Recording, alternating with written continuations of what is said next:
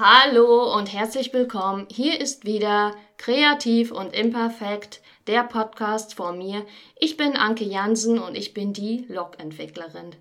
Heute bin ich nicht alleine, sondern ich habe für euch einen ganz besonderen Gast mitgebracht und zwar Laura Ritter. Hallo Laura.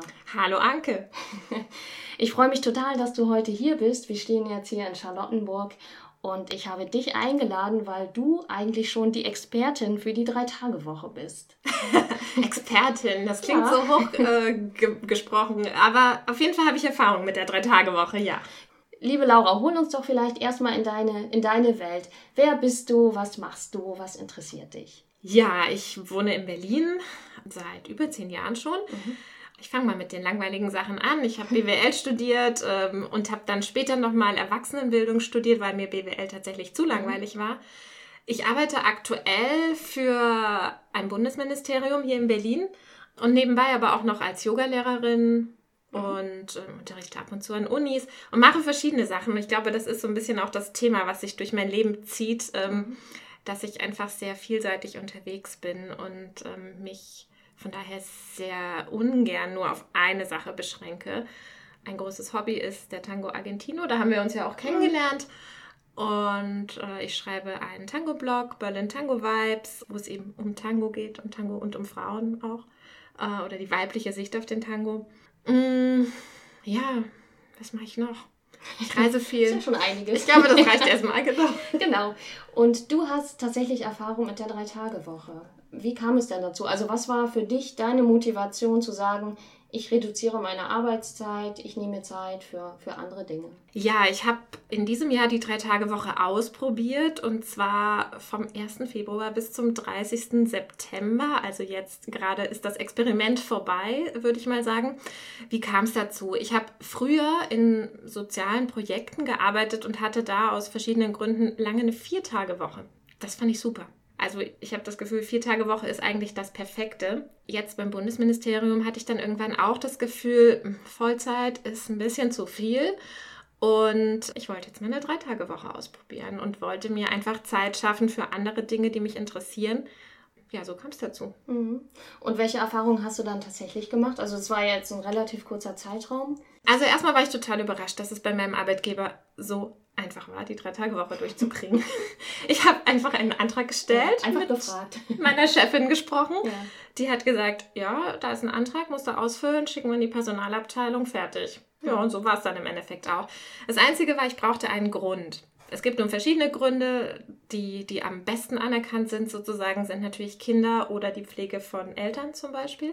Diesen Grund hatte ich nicht. Ich habe dann einen mhm. anderen Grund angegeben, der eher so im Bereich Weiterbildung lag damit ging das dann problemlos durch. Und dann hatte ich die Drei-Tage-Woche eigentlich ab 1. Januar diesen Jahres. Im Dezember oder im November konnte ich absehen, dass das nicht wirklich realistisch ist, ab 1. Januar nur noch 60 Prozent zu arbeiten. Ich habe dann meinem Arbeitgeber vorgeschlagen, dass wir das um einen Monat verschieben und ich erst zum 1. Februar anfange. Und die waren dann sehr dankbar, hätten das aber von sich aus nie verlangt. Also die wären nicht auf mich zugegangen, was ich ganz interessant fand. Mhm. So ging es dann los zum 1.2 mein eigentliches Ziel oder mein Wunsch war einfach mehr Zeit zu haben, um verschiedene Sachen auszuprobieren, die ich gerne mache. Von daher habe ich mich total auf diese drei Tage Woche gefreut.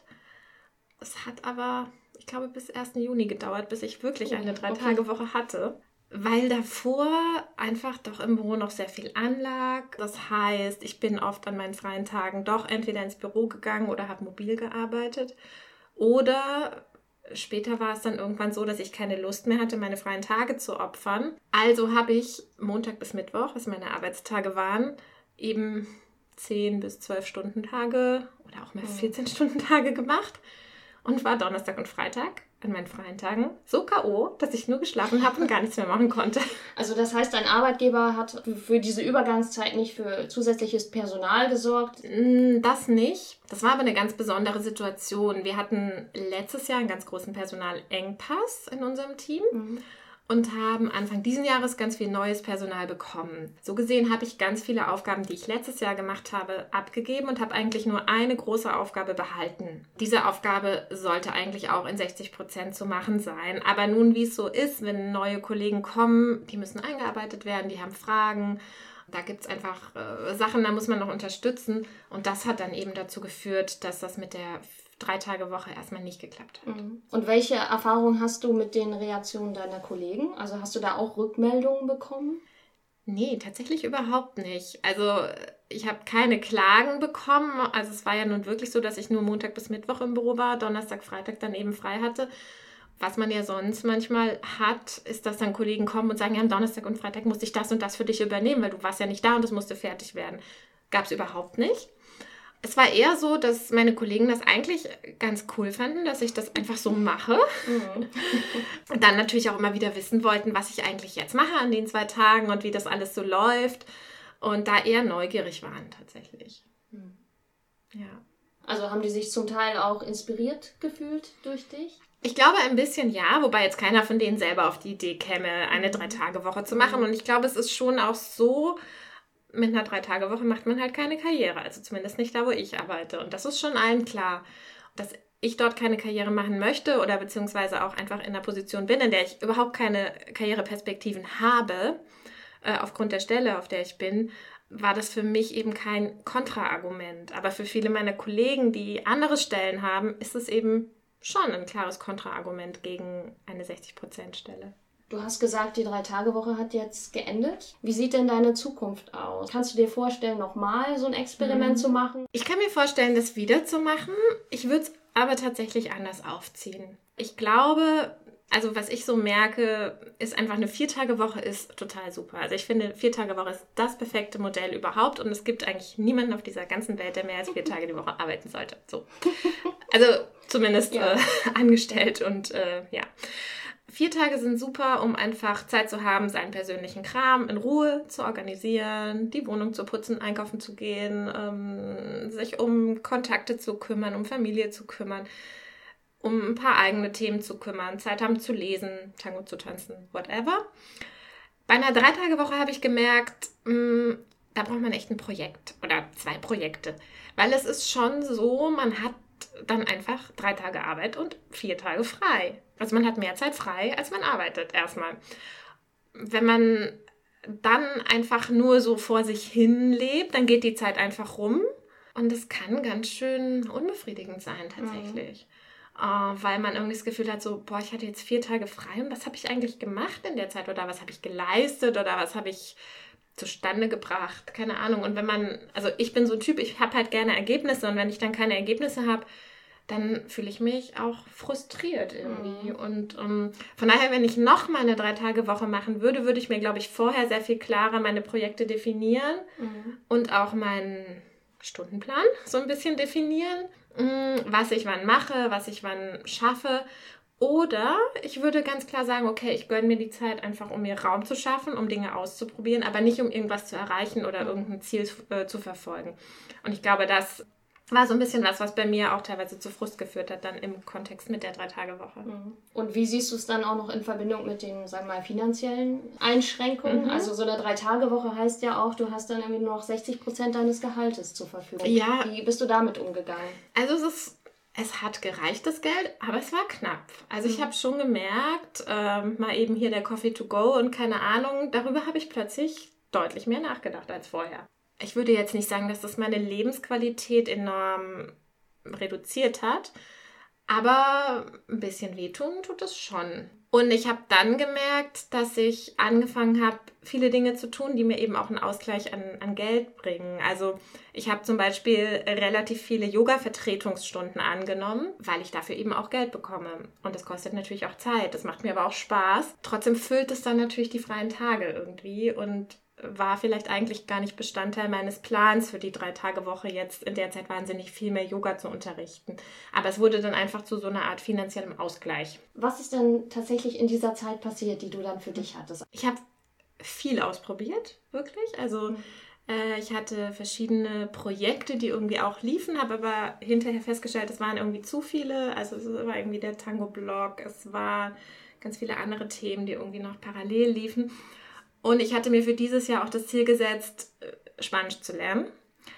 Und habe mir dann eine Tandempartnerin gesucht. Mhm. Und über die Tandempartnerin bin ich dann dazu gekommen, in einem lateinamerikanischen Frauenzentrum Deutsch zu unterrichten. Was natürlich super war, hätte ich ohne drei Tage Woche gar nicht machen können, weil das war immer donnerstags vormittags und es wurde bezahlt. Mm. Und solche Dinge haben sich einfach ergeben und ich konnte einfach sagen, ja, da habe ich Bock drauf, das mache ich. Und ich war nicht mehr so eingekästelt in diesem normalen 9-to-5-Job-Ding, in dem einfach gar nicht viel parallel geht.